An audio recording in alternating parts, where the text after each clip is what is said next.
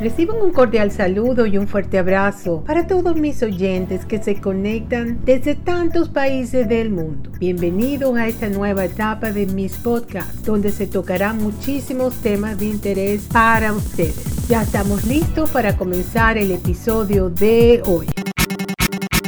En el episodio de hoy les voy a hablar sobre los campos morfogenéticos y las constelaciones familiares. ¿Qué relación hay entre estos? Bueno, las constelaciones familiares tienen una fuerza poderosa, pero intangible, solo comprobable hasta ahora por su efectos. Quien las descubrió eh, fue Bert Hellinger, uno de los terapeutas alemanes más influyentes del último siglo. Hellinger fue sacerdote y misionero de los Zulúes en Sudáfrica, así como psicoanalista, escritor, educador, terapeuta corporal y familiar, pero es principalmente reconocido por ser el fundador de las constelaciones familiares. Ahora hablando de los campos morfogenéticos o campos mórficos del biólogo Rupert Sheldrake, remiten a que biológicamente todo está informado del pasado. Un campo morfogenético es un campo de memoria en el que todas las especies viven y han sido parte de eso y se mueven, son vivientes ha estudiado y aplicado la idea de los campos mórficos para comprender cómo funcionan las familias a nivel transgeneracional. Pero ¿qué son esos campos morfogenéticos? En el libro de Sheldrake, los perros saben que sus amos están de camino a casa y de otras facultades inexplicadas de los animales. Y se pregunta, ¿por qué un perro anticipa la llegada de su amo incluso cuando en una hora que no es la acostumbrada? Ya los perros saben porque hicieron unos experimentos que cambiaron la hora de, salida y del lugar, igualitos los estaban esperando, los estaban filmando.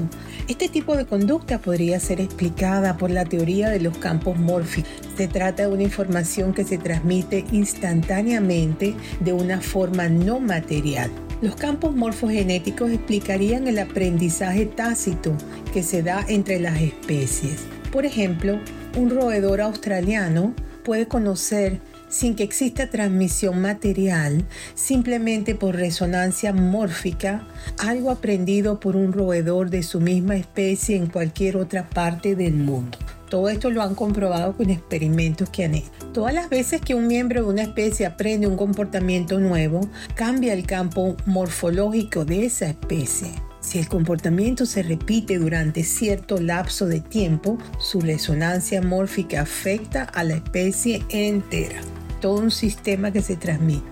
Campos mórficos aplicados a las constelaciones familiares sería algo así como que existen campos de información compartidos entre miembros de una especie que son transmitidos a través de una resonancia mórfica. Aquellas cosas que han ocurrido con mayor frecuencia y con mayor cercanía tienen mayor posibilidad de volver a ocurrir y transmitirse entre miembros de una especie. A esto Sheldrake le llama la presencia del pasado. Esto significa que un hábito aprendido por una persona puede transmitirse y afectar la epigenética de otra persona sin que tenga que ser heredado. En otro capítulo, en otro episodio les voy a hablar sobre la epigenética, pero hoy nos concentramos en esto, en las constelaciones familiares y los campos morfogenéticos. La familia funciona como un campo de memoria de un modo instintivo, repetimos lo anterior. Estamos impulsados por la repetición del pasado, que incluye nuestras creencias y lealtades hacia nuestros antepasados, los hayamos conocido o no. Gracias a eso es que podemos avanzar, ya que cada uno recibe todo el bagaje anterior el problema es que en ocasiones la repetición del pasado nos puede llevar a un destino trágico. La sanación del árbol genealógico puede venir a través del reconocimiento del pasado y de la conexión a algo diferente y más grande, hacia algo nuevo e indefinible que nos conecta con el vacío, la vida y la creatividad. Esto implica no tener nombres y estar en el momento presente. La fuerza de sanación viene cuando nos abrimos a lo infinito del momento presente. Precisamente el campo. Según Sheldrake es una mutación. Es ahí cuando entra una nueva información en el campos morfogenéticos y las constelaciones familiares. Como ya hemos dicho, Bert Hellinger fue el creador de las constelaciones familiares y él decía que es, un campo morfogenético, solo puede modificarse cuando un impulso externo lo pone en movimiento. Ese impulso es un principio mental, proviene de un observador que entra en conciencia acerca de la repetición inconsciente del pasado. Así se adhieren nuevas comprensiones y se hace posible la orientación hacia algo nuevo y diferente. Al comienzo, el campo o la familia se, se defiende contra esta comprensión. Es una cuestión de inercia o sensación de amenaza. Pero si un número suficiente de miembros queda convencido y acepta la nueva comprensión, también el campo, como un todo, comienza a moverse para dejar atrás algo superado y actuar de otra manera más conectada con la vida.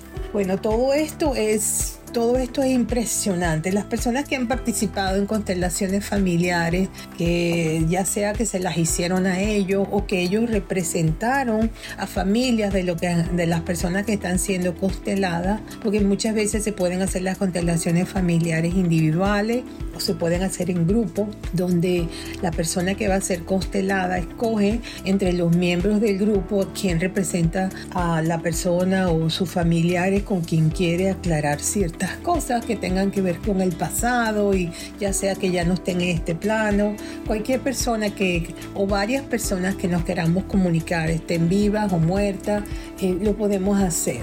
Es excelente la experiencia de esto de las constelaciones familiares. Y bueno, ya estamos llegando al final de este episodio. Las fuentes para este podcast fueron mis comentarios sobre el tema, la página web infomístico.com y la página web de gabrielsoca.com. Les recuerdo que hoy con este episodio son 128 episodios grabados y puestos en todas las plataformas de música y podcast. También estoy en Audible, esa aplicación que es para leer libros. Ahí también me consiguen. Me consiguen donde en sus teléfonos Apple, en la aplicación de música podcast que los traen en sus teléfonos Android, Samsung. Todas las demás aplicaciones que tengan música y podcast, ahí me consigue. Son 128 hoy episodios grabados que con mucho amor los hago para ustedes completamente gratis. Tenemos de todo tipo de, de temas salud, educación, cultura, estos temas que estamos tratando últimamente me los están pidiendo muchísimo y bueno, este, estoy abordando más esta, esta área y sé que les encanta y que les, me alegra mucho que les esté llegando y a los que lo puedan aprovechar me parece excelente que lo compartan, compártanlo con sus familiares, con sus amistades en las redes sociales para que ellos también sepan de qué nos estamos enterando por aquí. Entonces me consiguen como explorando nuevos horizontes, Beatriz Libertad. También si ponen Beatriz Libertad, también me consiguen por ahí.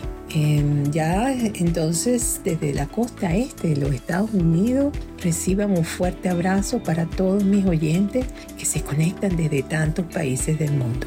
Chao, bye bye, hasta el próximo episodio.